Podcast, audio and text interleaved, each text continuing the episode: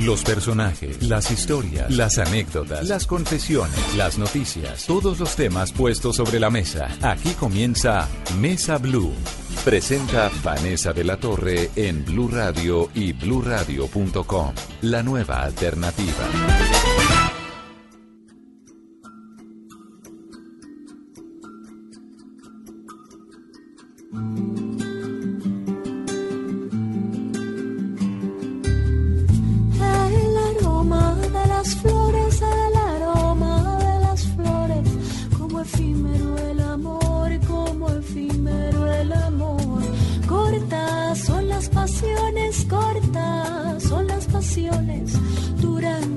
Esta canción, duran como esta canción.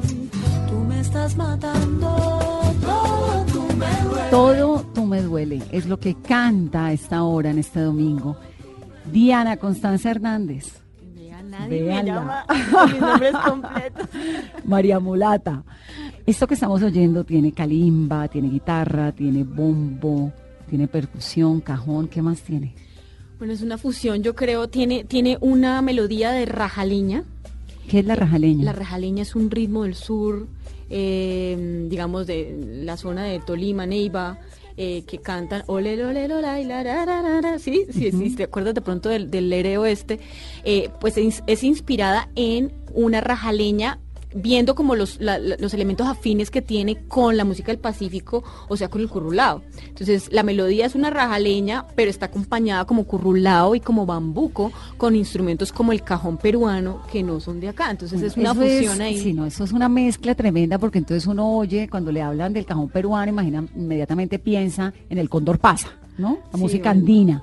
Pero también tiene bambuco, pero también se parece un poquito al currulao del Pacífico, pero también Sí. ese sonido como de la calimba es muy africano. Claro. Entonces, esto es una mezcla como ella.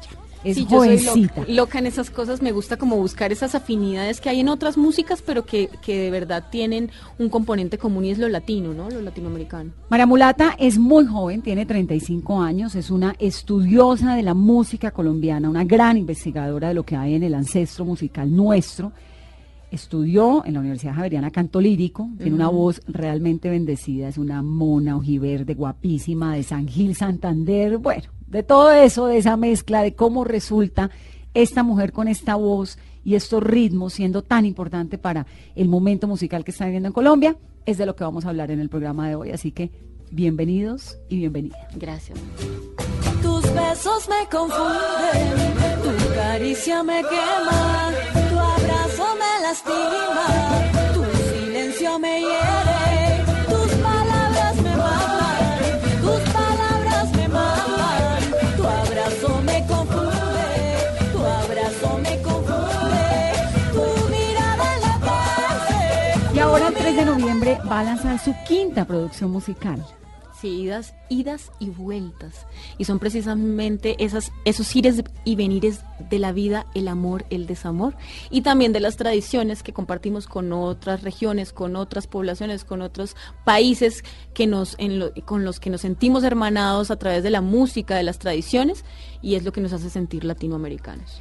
María Mulata, ¿cómo le va a uno en Colombia y frente al mundo haciendo música tan colombiana, tan ancestral, con estas mezclas que no es, pues, no Shakira, digamos, ¿no? Sí, no es, digamos, no es una, una Sí. música comercial.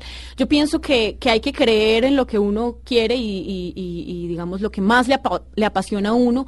Eh, desafortunadamente no hay muchas personas haciendo lo que yo hago. Entonces, digamos que en ese sentido es una música de nicho, pero hay muy, eh, digamos, somos muy pocos los que estamos haciendo. Se puede hablar, digamos, de, de- de personajes que hacen músicas regionales, digamos, Toto La Momposina en el Caribe, eh, Cholo Valderrama en los Llanos, Herencia Timbiquí en el Pacífico, en la zona andina, pues hay también otros representantes eh, como Nocturnal, sí, pero digamos que lo que yo busco es un poco reunir en una sola voz a toda Colombia y cantar desde el Pacífico, desde el río, desde el Nevado, hasta los llanos orientales, el Amazonas, la música indígena, es poner en un escenario toda esa diversidad que tiene Colombia. Porque una mujer tan jovencita de 35 años se mete en esto de la música tan colombiana, porque Totó la Momposina pues es una mujer mucho mayor, Cholo Valderrama también, Herencia, pues no, herencia de Timbiquí, Timbiquí son También jovencitos son jóvenes, también. sí. sí. Yo creo que porque venimos de un seno eh, musical, digamos, de un seno eh, no- nos fue inculcada la música por medio de la leche materna en el lugar en donde nacimos. Y por, en mi caso, por ejemplo, mi papá, campeón de tiple el Mono Núñez, mi mamá nos acompañaba a los festivales con mi hermano a- al Mono Núñez, ganábamos festivales por toda la zona andina, además, muy ¿no? chiquitos, desde que tenía cuatro años. Entonces, digamos que desde un principio mi música siempre fue la música andina colombiana y luego me empecé a interesar por la, la influencia afrocolombiana eh, que había en la costa pacífica y Caribe. Después ya de ganar el Mono Núñez uno dice, bueno, ¿y qué más ¿Y ahora hay? ¿Qué hago? Sí, Claro. después de- el Mono Núñez es el festival más importante De la música andina. de la música andina en Colombia, que Exacto. queda en Ginebra, en el Valle del Cauca. Valle, sí, sí. señora. Eh, entonces, nada, pues eh, entré a la Universidad Javeriana, también canté lírico, hice ópera, hice oratorios de Bach, de Beethoven, de Mozart, pues canté música clásica, pero a mí lo que me apasionaba realmente era la música que venía de, de un acervo popular. Entonces, eh, en esa búsqueda personal de buscar un propio sonido y de además encontrarme en las músicas eh, de raíces, eh, empecé a investigar y bueno, hoy ya tengo mi propuesta basada en ritmos, pero ya son composiciones mías y es lo que van a ver en el próximo disco, Idas y Vueltas. que sale el 3 de noviembre. Aquí nos estamos adelantando un poco a eso. María Mulata es de San Gil, Santander. ¿Cómo era la composición familiar? Porque su, su padre era, pues, Tiplero. tiplero, pero además también tocaba guitarra, una cantidad de Sí, instrumentos. acordeón. De hecho, eh, una de las cosas, digamos, que eh, fundamentó mi carrera fue ver que en, en la familia se contaba, se, se- se veía la música colombiana como un todo. Mi papá tocaba acordeón, conquistó a mi mamá punta de vallenatos, cantaban música de Lucho Bermúdez y José Barros, por eso yo soy fanática de Lucho Bermúdez y José Barros. Eh, y ¿Vivían a- de la música? Vivían de la música. Pues mi papá tenía otro trabajo en Telecom, pero en realidad eh, en, un- en una época solo vivimos de la música. Teníamos un grupo que se llamaba Campanitas, en donde íbamos a todos los festivales y, y- y era la familia completa, seis hijos y mi papá y mi mamá tocando y Todos cantando. músicos. Entonces eran las correrías de festivales, o sea, prácticamente nuestra vida familiar fue en torno a la música. Entonces no había pierde, o sea, tenía que ser algo así.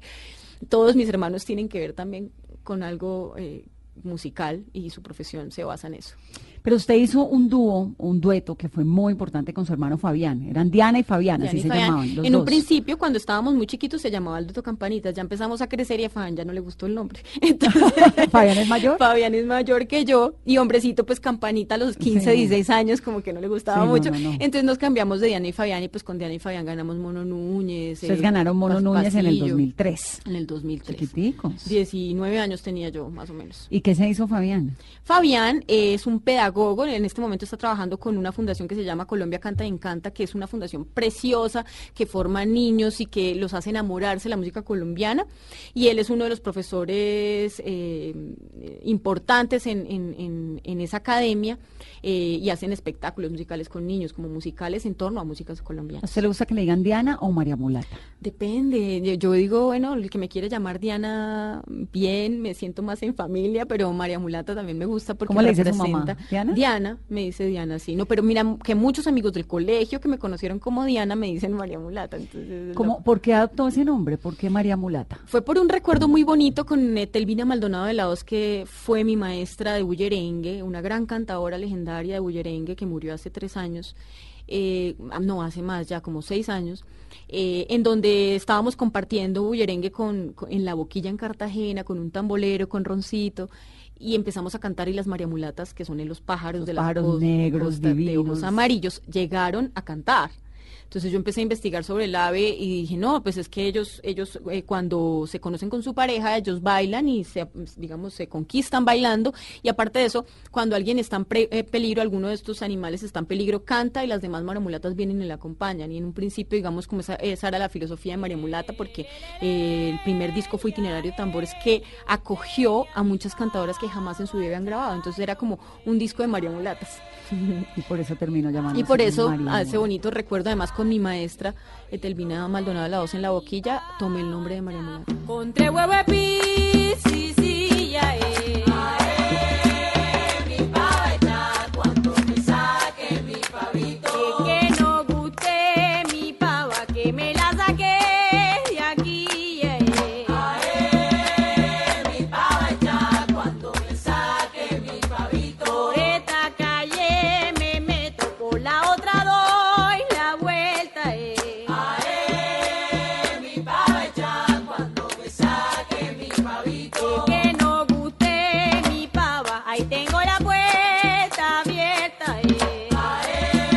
Y así sonaba itinerario de tambores. Pero la vida de Diana y de Fabián, Diana hoy en día pues nos está contando, es la gran María Mulata, cambió rotundamente cuando se ganaron en el 2003 el Festival del Mono Núñez, porque es el festival colombiano más importante de música andina, porque se presentan en Ginebra, en el Valle del Cauca, es un gran festival, a mí me fascina.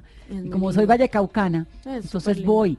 Y es Una semana de, programación musical desde Mm. las 9 de la mañana. Y es lo más importante 3 que hay en. Colombia, música andina, ¿no? En Música Andina es el, el festival más importante. María Molata, ¿usted se acuerda con qué canciones se ganaron ese festival? Hay una canción ustedes? muy linda que es de John Jairo Torres de la Pava, que era el viejo del sueño, y dice así, un viejo que cuenta historias, llegó en un sueño, me dijo venir del mundo donde los sabios tienen el alma de niños y una sonrisa en los labios, donde los niños tienen el poder de los magos. No, que es esa cosa tan hermosa, qué voz tan linda la que tiene. Muchas gracias. Claro, es que ustedes cantan de lírica, ¿no?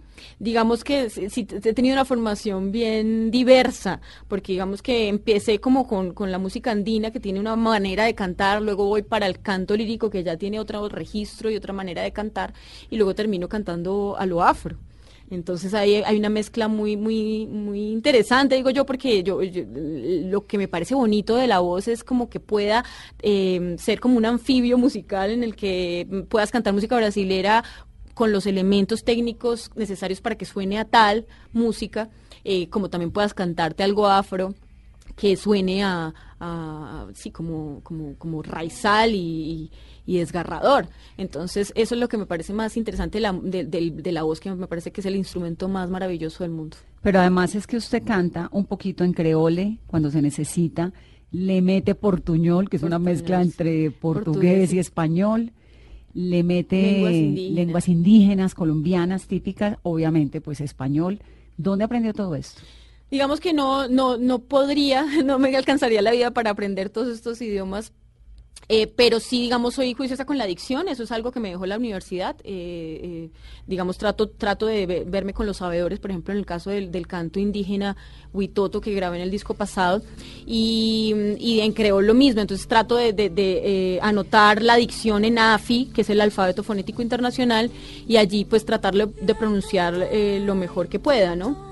Eh, pero sobre todo lo que me parece bonito es visibilizar esos cantos que, que, se están perdiendo, no se graban y que de alguna manera hacen parte de nuestra diversidad y además dejarle como un legado a la gente de, que existen y que de alguna manera es un- una inquietud para que averigüen más sobre, sobre estos cantos de acervo cultural.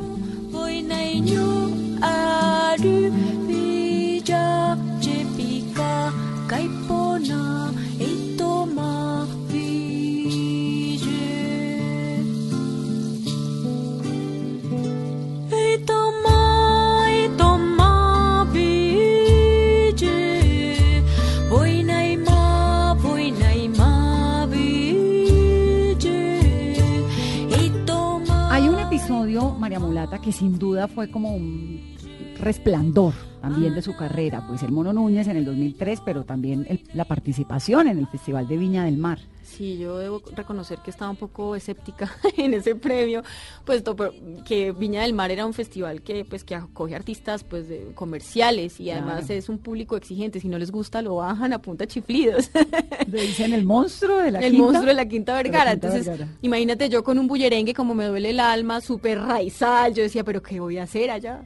Pues resulta que no, pues eh, que quedamos seleccionados como la mejor canción. Fuimos allá, la gente le llamó mucho la atención porque creo que les rompió el esquema de lo que conocían como colombiano, ¿no? Que era pues como cumbia, vallenato. eh, y bueno, llegamos con un fandango de lengua y yo creo que eso fue lo que impresionó y ganamos. Y, y- y eso fue algo muy importante, sobre todo para, para que la gente creyera en el folclore, ¿no? Cuando yo llegué acá, eso fue como apoteósico, jamás había tenido yo tanta cubrimiento mediático y yo creo que fue lo que hizo que, que un, Un un impulsón. proyecto folclórico se reconociera. Un ¿no? impulso importante también a su Mm. carrera. Lo de la Quinta Vergara es así como lo dicen, como lo pintan, porque uno tiene la imagen, bueno, eh, los- todos los grandes se han presentado allí, digamos, todos los de la música latinoamericana grande se han presentado allí, de Iberoamérica, ni siquiera América Latina, de Iberoamérica. y el público tiene fama de eso, de que son furiosos, de que Además, son que es muy fregadísimos. asustador porque es un- una concha acústica súper grande, con un eco llena de tremendo. Eh, y pues obviamente uno va como un poco prevenido de, de- de que le vaya a gustar al público, ¿no? Si no te, te sacan de ahí. Bueno, pero gustó y mucho Sí. con esta canción. Y el le, le, le, le, le, la, y mis ojos están cansados de tanto y tanto llorar. Me duele el alma ya de esperar, mis ojos están cansados, ay, de llorar. Mis ojos están cansados, ay, de llorar.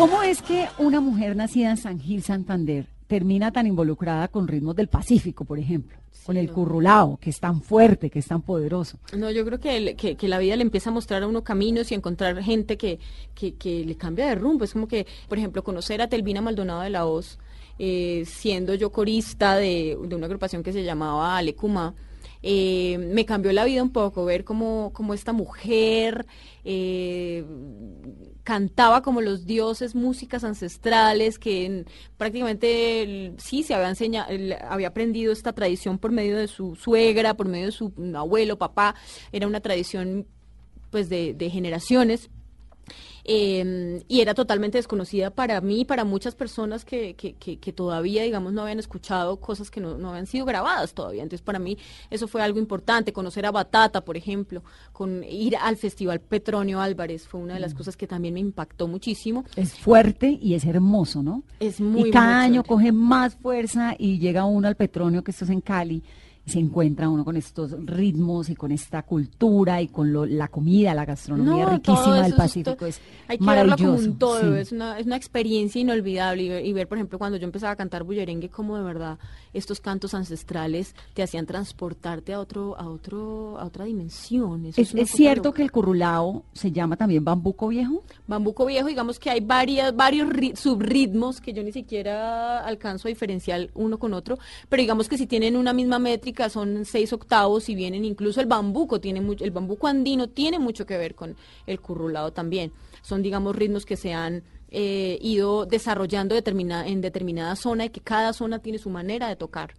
Entonces, eso, eso es lo que hace la diversidad, ¿no? En cada, yo creo que en cada ritmo tiene sus vertientes y, y incluso un amigo una vez contó 234 ritmos solamente en, en el Caribe colombiano. 234. Y, y, y quién sabe, o sea, podríamos contar mucho más. Entonces, es, es, es de verdad algo muy bonito y muy especial lo que tenemos nosotros los colombianos, esa diversidad. ¿Cuál es el ritmo colombiano por excelencia? Yo no podría decir uno solo, no podría decir uno solo. Yo, la cumbia, digamos que es la, la que nos ha hecho reconocidos en el resto del mundo y que incluso muchos de otros, o sea, otros países han adoptado esa cumbia eh, a su manera. Pero ha sido, digamos, yo creo que el, el, el ritmo que más se ha dado a conocer afuera. Sin embargo, el bullerengue me parece que es uno de los cantos más primigenios y que incluso derivó en la cumbia y, otra, y otras, eh, otros ritmos, eh, la gaita, eh, yo qué sé, el porro también. El que- vallenato. el vallenato y, y tantas tantos otros ritmos que hay en Colombia, pero pienso que, que, que la cumbia es uno de esos y el bambuco, ¿no? Andino, el pasillo. Eh, podríamos hablar de, de ritmos emblemáticos de cada una de las zonas, ¿no? El joropo por los llanos de la, por el lado de los llanos. ritmos andinos que a mí me parecen tan Y por ejemplo, algo inexplorado fascinantes. como, como la música del Amazonas. ¿Quién se imagina que la música del Amazonas es solamente indígena? No. La música del Amazonas, por ejemplo, en, en el nuevo disco eh, grabé Mariquiña de Pedro Bernal, que es una mezcla entre cumbia, forró eh, y ritmos del nordeste brasilero. Entonces ya la las músicas urbanas también tienen fusiones importantes eh, de otras músicas latinoamericanas eh, que la gente no tiene ni idea, ¿no? Toca i- ir allá a algún festival o a escuchar al músico de la región para saber en qué, qué está pasando, ¿no? El 3 de noviembre sale la nueva producción de María Mulata y este es un pequeño adelanto de lo que vamos a poder escuchar. Qué mal. que cuando a mí te acostumbraste y era dulce contigo mi vida, todo te di. Inventabas razones para culparme, diste rienda suelta tu deseo de engañarme, diste rienda suelta tu deseo de engañarme. Qué mal que cuando quise llorar, diste media vuelta, fuiste atroz, malvado y cruel podrás probar otra piel, podrás sentirte atrapado, volverás cuando esa miel deje sabores amargos, esconderás la mirada cuando te habla de ella, mientras el sol oscurezca, me habré librado de ti. No, que es esto tan divino, pero esto es otra cosa. Sí, eso es otra cosa. Esto no tiene nada ancestral, esto no tiene, tiene de mucho. currulao, yo no veo el fandango, lo que veo es una tusa tremenda. Sí, una tuta tremenda. Pues el próximo disco, esos ires y venires de la vida del amor y más que todo el desamor están plasmados y la idea es como coger ritmos eh, fronterizos. Entonces, digamos que el pasillo catuariano, que es, digamos, en lo que me inspiré, podría ser un vals peruano, un vals colombiano, eh, y que además la temática siempre ha sido el despecho, ¿no? ¿Esa composición es suya? Sí, esa ¿Cómo se composición llama es esa canción? Se llama Presentimiento. Qué cosa tan divina, pero qué cosa tan despechada. Sí, muy, muy despechada. De hecho, el, el disco lo hice en una, en un trance, mejor dicho, si, si no hago el disco, quién sabe qué pasa conmigo, pero fue como mi, ¿En- mi entusada? mi entusada y además eh, la forma en la que yo mm, eh, transformé mis emociones, ¿no? En algo positivo. Sí, yo, yo hago programas de radio y usted hace discos. Exactamente. Así nos vengamos. ¿Qué fue lo que le pasó, María Mulata? No, pues fue un, fue una, yo creo que una de las relaciones más tormentosas de mi vida. y creo que ya toqué fondo y después de eso empieza uno a salir a la luz. Pero sí fueron, digamos, el disco fue hecho en un momento en el que necesitaba una catarsis y obviamente todo lo que me salió fue puro despecho. Entonces hay una canción que se llama Cumbia Salada que, mejor dicho, el que se la dedique a alguien, mejor dicho. Pero qué delicia que uno entusado sea capaz de producir eso que Y yo- produce usted. Mira, es muy loco, pero pues yo fui novia de Iván Benavides, el productor de pues de La Tierra del Olvido. Y me acuerdo mucho que con él fue una relación muy, muy tranquila. Y entonces él me decía, oiga, componga, haga algo. No sé si, pues trátame mal porque si no, no me sale nada. Pues es que dicen que el desamor es eso, el desamor es cuando uno eh, Claro. tiene los mejores escritos, eh, produce lo más bonito, cree que todos los poemas son escritos para uno, la música para uno. Sí, No, yo creo que uno se por lo menos protagonista tiene que sentirse vulnerable para, Sí. para, digamos, hacer algo sincero, porque uno puede pro- componer por, por encargo y no le sale tan bonito. Pero cuando uno realmente está en la mala o está muy triste o muy nostálgico o algo, de, de pronto, por ejemplo, como, como a mí me pasa, los niños le- te inspiran, ahí salen las, las, las, las composiciones más sinceras y honestas. ¿Hace cuándo terminó esa relación? Uy, hace un año y medio ya, pero, pero ya, ya estoy ¿Y saliendo. hace cuánto, hace cuánto terminó el disco? El disco te- lo terminé en agosto. En agosto de este año. De hecho, en, en julio compuse la última canción y ya la canción se llama Gira, que ya es como voltea la página, sigo adelante, ya sé que no me puedo tropezar con la misma piedra, pero ya, ya pasó, sí. Qué Entonces es un disco muy transformado porque, ahí, digamos, está desde el sentimiento más nostálgico y bonito de que no te quiero olvidar, como ya, oye, ya te pillé, estoy presintiendo que me vas a hacer esto, pero espérate que yo te pille y lo verás que la que se va a librar de ti soy yo, no, no tú de mí. como esta canción. ¿Cantamos cumbia salada? Uy, no puedo, no puedo todavía porque, porque no se ha lanzado. Un pedacito, chiquito. Imagínate esto. Tu amor es como la mar, salá, salá, es como la marea, marea, marea. Tu amor es como la mar, salá, salá, es como la marea, marea, marea. Yo creo que esa es la parte chistosa y jocosa y de, de burlarse de sí mismo de la tusa. Es que ya es como que, oye, ya te pillé, ya sé lo que me hiciste, eh, pero me burlo de mí misma. Yo creo que uno supera la tusa cuando se burla de uno mismo y dice, bueno, ya, dejemos el drama y vamos sí. a lo que toca, a la productividad y ojalá a los tambores. Los pies en la arena, camino de piedra, tras una sonrisa va ocultando su pena, lágrimas y amores, historias de vientos, toque de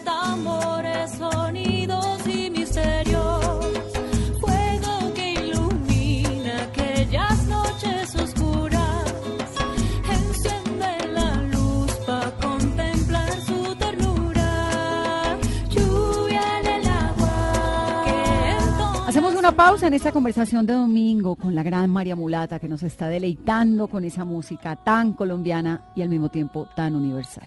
Volvemos aquí a Mesa Blue.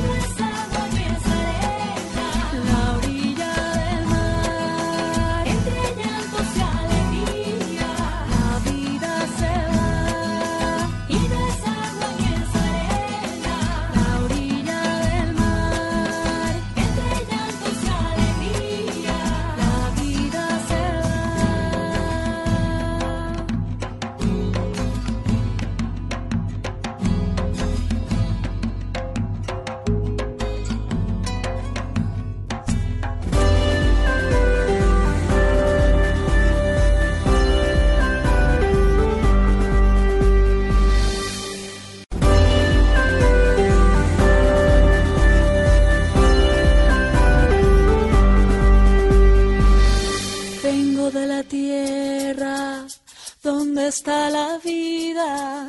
Vengo de allá arriba de la nieve eterna. Traigo la sonrisa de una primavera y una suave brisa con olor a selva valles y colina y hombre, vengo de la sierra, vengo contagiando el alma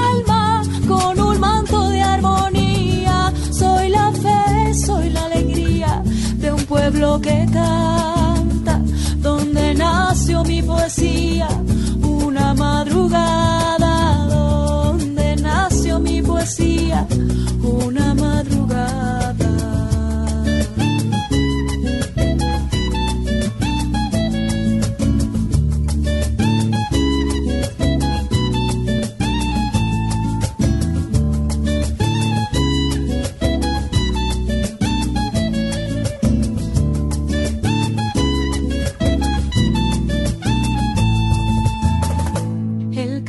¿Cómo ve María Mulata, usted que ha sido una investigadora de la música, que recupera todo ese tanto, ese folclore colombiano, cómo ve lo que está pasando con los ritmos de ahora?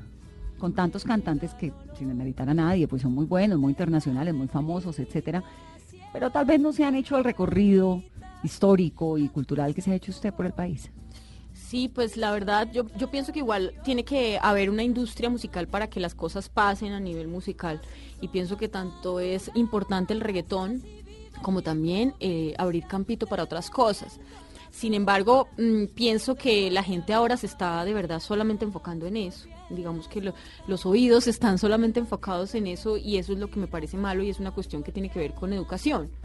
Eh, así como nosotros cuidamos que nuestros niños coman de todo un poco, no solamente el dulce, el postre que también es rico, eh, las verduras, el arroz, ¿sí? alimentar bien a sus hijos, yo pienso que los oídos también se alimentan y, y pienso que es labor de nuestros padres empezar a, a darle más opciones a los hijos para que para que encuentren y ellos mismos puedan decidir porque para nadie es un secreto que la música comercial está ahí porque hay, hay- hay una forma de hacer los negocios. claro. y porque se paga payola y porque no hablemoslo de verdad.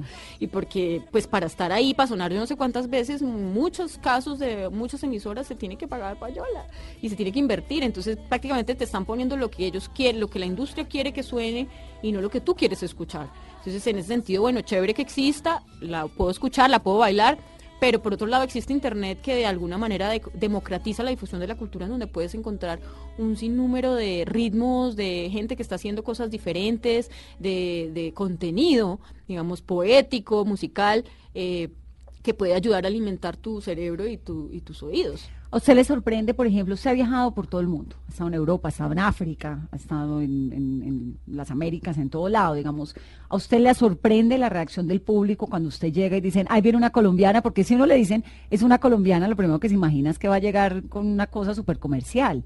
Y sale usted con eso, que usted es como una viejita metida en un cuerpo de una señora súper joven. Sí, eso un- siempre lo he, lo he con sentido. un talento tremendo, sí, y una voz bendecida. ¿La sorprende la reacción del mundo cuando llega María Mulata? Digamos que no, ya no tanto. Eh, me, sorprende es que, que, acá, por ejemplo, todavía no, no, no tengamos ese, eh, ese gusto por, por, por, saber de nuestras raíces, ¿sí? Pero afuera sí, obviamente, la gente le gusta lo diferente porque está acostumbrada pues a escuchar lo que se escucha en la radio, la música digamos eh, anglo, pero digamos cuando uno ya le muestra unos tambores y un ritmo diferente, esta es una música que incita naturalmente a la danza, entonces siempre que uno llega, así sea una can la canción más lenta que tú tengas, te la bailan, mm. eh, y pues siempre están como con los oídos abiertos a escuchar cosas diferentes. Entonces a mí me impresiona, por ejemplo, en México, eh, la primera vez que estuve allá, eh, yo era una artista des desconocida y la gente pagaba su boleta para ir y el auditorio como, digamos, de un aforo de 1.500 personas estaba eh, 80% lleno. Entonces, como que eh, veo que en otros países de pronto tienen más inquietud eh, para recibir cosas nuevas eh, que acá en Colombia. ¿Falta en Colombia inquietud? Sí, yo pienso que sí falta inquietud por parte de la gente de conocer cosas diferentes, de leer, de estamos hablando del de, muchos campos y mucho más en la música, pues de, no dejarse llevar solamente por lo que suena en la radio, sino eh, ir a los conciertos y escuchar. Acá la música también se ha, se ha como ido hacia el lado de la rumba también, entonces se ha perdido mucho la parte cantautoral. Antes, digamos, cuando la gente iba a Famas y Cronopios a escuchar a Iván y Lucía. Famas y Cronopios era Imagínate eso. ¿En el centro? No, eso era como el, Chapinero, ¿no era? No, yo, yo nunca fui, ah, pero digamos no, que no, no, yo estaba recuerdo mucho. Estaba pensando en Escobar y Rosas de muchos amigos que, que, que, hablaban de esos bares que mm. ya no existen acá en esta época. Entonces uno ya no tiene a dónde ir a escuchar, a sentarse, como, como por ejemplo en Buenos Aires, los cafecitos que tienen teatrinos y, y vas y escuchas música. Que cada vez menos, ¿sabe? Creo que es un fenómeno que a mí me ha sorprendido un montón en América Latina por lo siguiente. Por ejemplo, Cuba, que tiene esa música, pues, tan deliciosa. Entre los muros de La Habana vieja, ya uno no oye son cubano, lo que se oye es reggaetón, lo cual pues es, muy respetable, pero me parece increíble. Pero llevamos ya 15 años en esto. y no hay nada novedoso. no hay nada más. para oír tango toca irse a meter a buscar tango, porque ya no se lo encuentra uno ahí en San Telmo en la esquina. Muchos amigos extranjeros me dicen acá, bueno, ¿y usted a dónde voy? A oír música colombiana, a oír propuestas nuevas. Y uno no puede decir a dónde va porque no hay. Hay conciertos y hay una oferta cultural. Pero, por ejemplo, pero, por ejemplo yo en, en, en, República Dominicana iba al Cunuco a escuchar música dominicana. Claro. Sí, hay un lugar exacto donde, donde te dicen ve a tal parte. Acá yo no podría decir a dónde. No podría decir. Lo ha pasado una listica de un par de sitios que me pues, conozco. Quiebra canto y esto, pero no, no es que haya una programación todos los días. Cualquier extranjero que venga a determinado día puede llegar a. ya no, no podría decir que. Sí, como el sitio eventualmente. Gaira tiene unos lugares. Digamos que en el Caribe sí uno puede, puede, decir eso. No dice vaya hasta donde la cantadora tal o en Cartagena pero digamos acá en Bogotá hace falta un poco esos lugares eh, que pues sí que, que puedan sí, que vaya uno el miércoles ¿Cómo es María Mulata, ese experimento que usted hace con la música colombiana, ¿cómo arranca a recorrerlo? Porque usted se conoce todo el país, se conoce todos los ritmos, o muchos, pues, del país. Digamos que eh, es algo muy bonito porque... ¿Cómo es ese viaje que usted hace? Yo he conocido, pues, algunas partes del mundo y de Colombia gracias a la música, y, siempre, o sea, desde que tenía seis años estoy viajando con mi hermano, eh, y siempre me ha llamado mucho la atención estar al lado de los compositores, que le cuenten a uno la historia, cómo compusieron esa canción, que le enseñen a uno eh, eh, oír las canciones cantadas por ellos desde que estaba pequeñita. Y ya luego, ya cuando me, llamó la atención la música afro, pues me fui a un viaje musical de, por todo el Urabá en un momento en el que incluso el orden público estaba bien, bien complejo. Ahí conocí, digamos, la realidad colombiana. Eh, pues del paramilitarismo y toda esta situación de las cantadoras que tenían mucho que ver con la, con la violencia, digamos, como que su, su vida estaba llena de historias y empiezo yo a indagar sobre la música afro y me voy por todos los pueblitos, Arboletes, Turbo, Necoclis, eh, María la Baja, Montería, mm. eh, encontrando cantadoras, aprendiendo a bailar, aprendiendo a cantar como ellos, aprendiendo a componer a los festivales como el Festival de Puerto Escondido, el del Porro en San Pelayo, eh, de la Gaita. ¿Cómo se financiaba todo eso? Eso eran recursos propios. sí, eso era. Y mochileando. sí, en esa época era súper mochilera, a los 20 años. y bueno, entonces, eh, así fue que comienza, digamos, mi, mi labor investigativa, porque digamos que la parte andina ya la tenía por inercia, o sea, ya desde que estaba chiquita mi papá eh, y mi mamá era mi zona, pues eh, geográficamente hablando. Y luego entonces que el Festival Petronio Álvarez, entonces me voy para allá, me voy para Chocó, entonces a conocer a la cantadora, entonces siempre estaba, en cada viaje era, bueno, ¿y quién es el, el compositor de acá? Camino y lo visitábamos, Leandro Díaz, conocí a Leandro Díaz, hasta Foreros, fui así viajando, Pablo Flores, entonces eh, eran mis amigos, llegaba allá a hospedarme con ellos, a comer su comida, a aprender a hacer mm, eh, chorizos con Eustiquia Amaranto, mejor dicho. Eh, digamos que, que no, no veía la investigación como que la que se para acá y escribe después un libro, no, yo era meterme con ellos y aprender con ellos y sí. Entonces así fue que se, se, empieza como a, fundamentar el itinerario de tambores y, el proceso, por eso itinerario de tambores que es, un disco, muy antropológico. Mm. Y de hecho eh, recibí muchas críticas por parte de las comunidades y por parte de gente música que por qué yo estaba haciendo eso porque era necesario porque era parte de mi proceso. O sea mi, mm, digamos mucho tuve esa Natalia Lafourcade por ejemplo y su proceso fue primero en el pop y ahorita va en el folclore. Mi proceso fue al contrario Pasó voy primero y ahora va en la tusa. Y ahora voy en la tusa. Vamos a ver en carranguera la eso, eso podría ser un nuevo ritmo, la tusa. No, de hecho existe la tusa, pero es, es salsa yuque. Bueno, entonces digamos que mi proceso fue además que era muy nerda yo desde chiquita, entonces como que no, la investigación y primero tengo que aprender a, cantar bien como una cantadora, como negra, como no sé qué, luego no sé qué, y luego empiezo a, a, dejarme llevar por mis influencias porque pues a mí me gusta la música, a mí me gusta el pop, a mí me gusta la música brasilera, me encanta la música afro, la música... Eh, es que le gusta la música, es... La música que tiene como un componente étnico, eso es lo que me gusta a mí desde chiquita. Entonces, ya en estos discos estoy dejando ser un poco más mi diversidad también y ya le estoy dejando mm, otras armonías, el pop está por ahí, también las músicas latinas, eh, la influencia que tengo de Mercedes Sosa, por ejemplo, de la música brasilera. Entonces ya este nuevo disco es un poco el resultado de tanto aprender y dejarse eh, dejarse libre, no dejarse ya digamos la composición es otra cosa, porque digamos mis discos anteriores era sí componía un poquito, pero más me basaba en tonadas tradicionales, en músicas tradicionales y las adaptaba. Pero esta vez ya son el 80% son composiciones mías. ¿Por qué le gusta tanto Mercedes Sosa?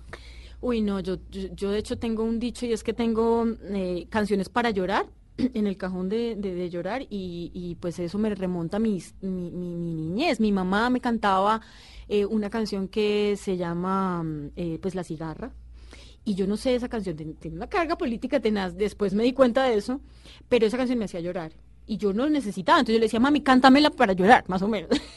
Y mi mamá me la cantaba y yo me ponía a llorar. Entonces digamos que desde muy chiquita a mi mamá le gustó, por ejemplo, duerme, duerme, negrito, que tu mamá está en el campo, negrito. O sea, yo crecí con eso, crecí con Mercedes Sosa, Violeta Parra, entonces... Con la dictadura del Cono Sur pero pues en ese momento yo no tenía ni idea, pero pues un contenido político fuerte. Digamos que yo me aferré como a lo sentimental y a lo emocional que tiene ese tipo de música, eh, que es la que hace que, que, hoy tenga un recuerdo como tan, tan bonito de, de, lo que es Mercedes Sosa. Y yo siempre he querido ser Mercedes Sosa en el sentido de que es una cantante que, que siempre hizo lo que quiso eh, a nivel musical, cantó lo que quiso con un sentido político, con un sentido social y poético, escogía sus canciones por los poemas y, era una cantante que tuvo una, una, carrera duradera. Yo siempre he querido tener una carrera duradera, por eso a mí la fama no me interesa mucho. Si es mejor ser como reconocido por lo que haces, eh, porque la fama va y viene eh, y no vuelve, mientras que una persona como Mercedes Sosa tuvo una carrera larga por la blanda arena que lame el mar. Su pequeña huella no vuelve más. Un sendero solo de pena y silencio llegó hasta el agua profunda. Un sendero solo de penas la espuma. María Mulata, ¿cómo mantiene esa voz? Ya ha cambiado de los 20 a los 35, me imagino. Sí, yo, digamos que a los 16 yo parecía una viejita. ¿Era ronca? No tomaba, no fumaba, no nada. Me pasó como el caso del Benjamin Button. Ahora yo soy más relajada. Y pues nada, yo pues duermo mucho, digamos, importantísimo dormir, tomar mucha agua, eh, la miel cuando estás enferma, el jengibre. Eh, y antes de tomar de cantar, me tomo unos roncitos. ¿Ah, sí? Sí. El ron es maravilloso Eso para sí la se lo aprendí a los bullerengueros, como buena bullerenguera. Sí, eh, el les ron, el es, ron. es- es un- lo pone a uno en un ambiente chévere, digamos, una copita de ron antes de salir al Y en el escenario. Pacífico se toma y mucho te, y te calienta la voz. Entonces, aparte de que estás relajado, te pones en sintonía, pues eh, calientas la voz. El tequila, ¿no? El tequila sí no me, me- me lo reseca un poco y el aguardiente también no, no le voy a eso. Pero el, no, a mí, yo creo que mi trago favorito es el ron por eso. Tiene una conexión ahí ancestral con, con- Solo, puro. puro, sin nada, puro.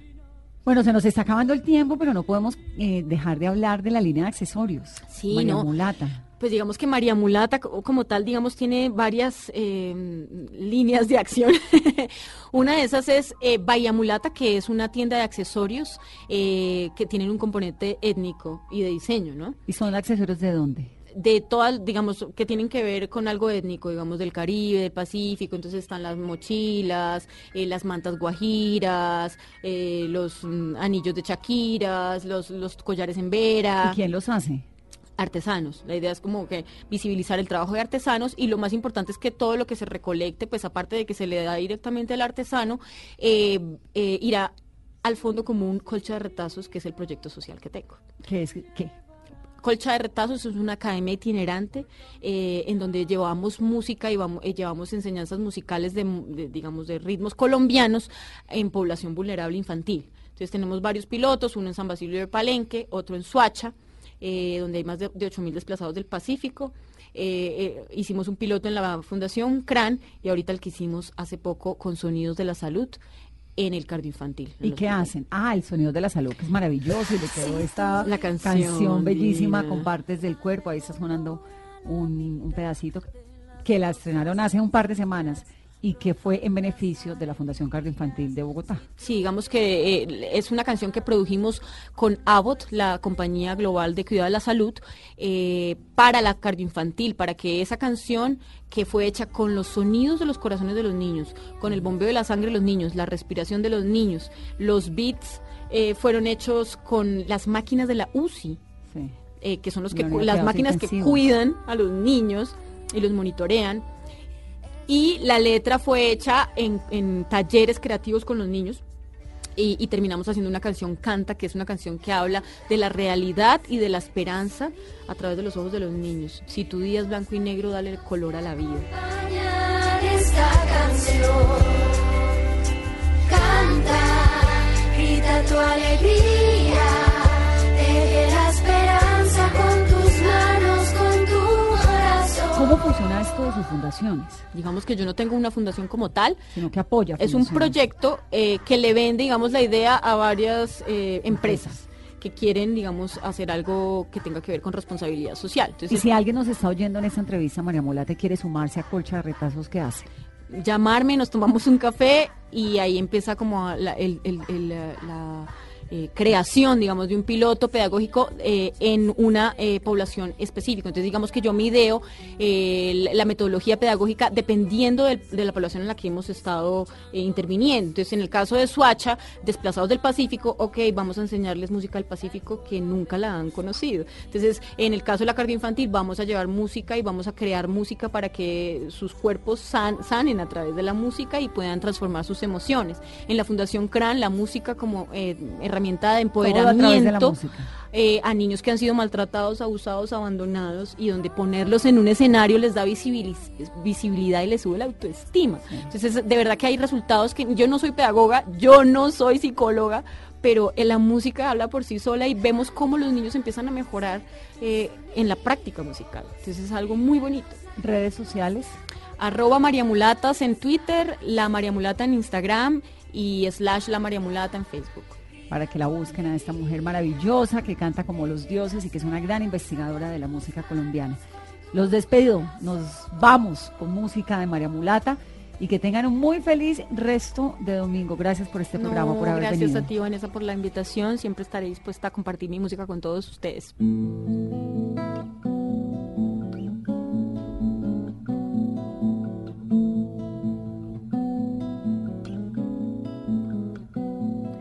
Con la firmeza de un viento que arranca las hojas, Dejo el camino sin saber a dónde me voy. La culpa es la jaula que impide volar.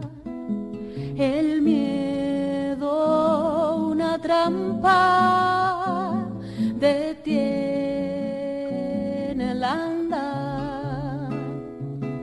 Si tú quieres el abismo puede ser un inicio. Si tú quieres el abismo puede ser un final. Mi voz son las alas, mi canto una luz, el viento, el camino, por donde tú. Todas las huellas conducen a un mismo lugar. Momento que viene, recuerdo que va. Cuando todo cambia, todo sigue igual.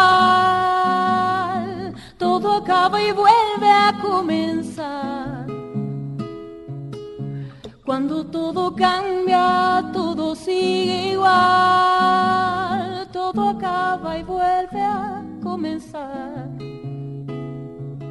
Si tú quieres el abismo puede ser un inicio. Si tú quieres el abismo puede ser un final. Mi voz son las alas, mi canto una luz, el viento, el camino, por donde vas tú. Todas las huellas conducen a un mismo lugar. Momento que viene, recuerdo que va. Cuando todo cambia, todo sigue igual. Todo acaba y vuelve a comenzar.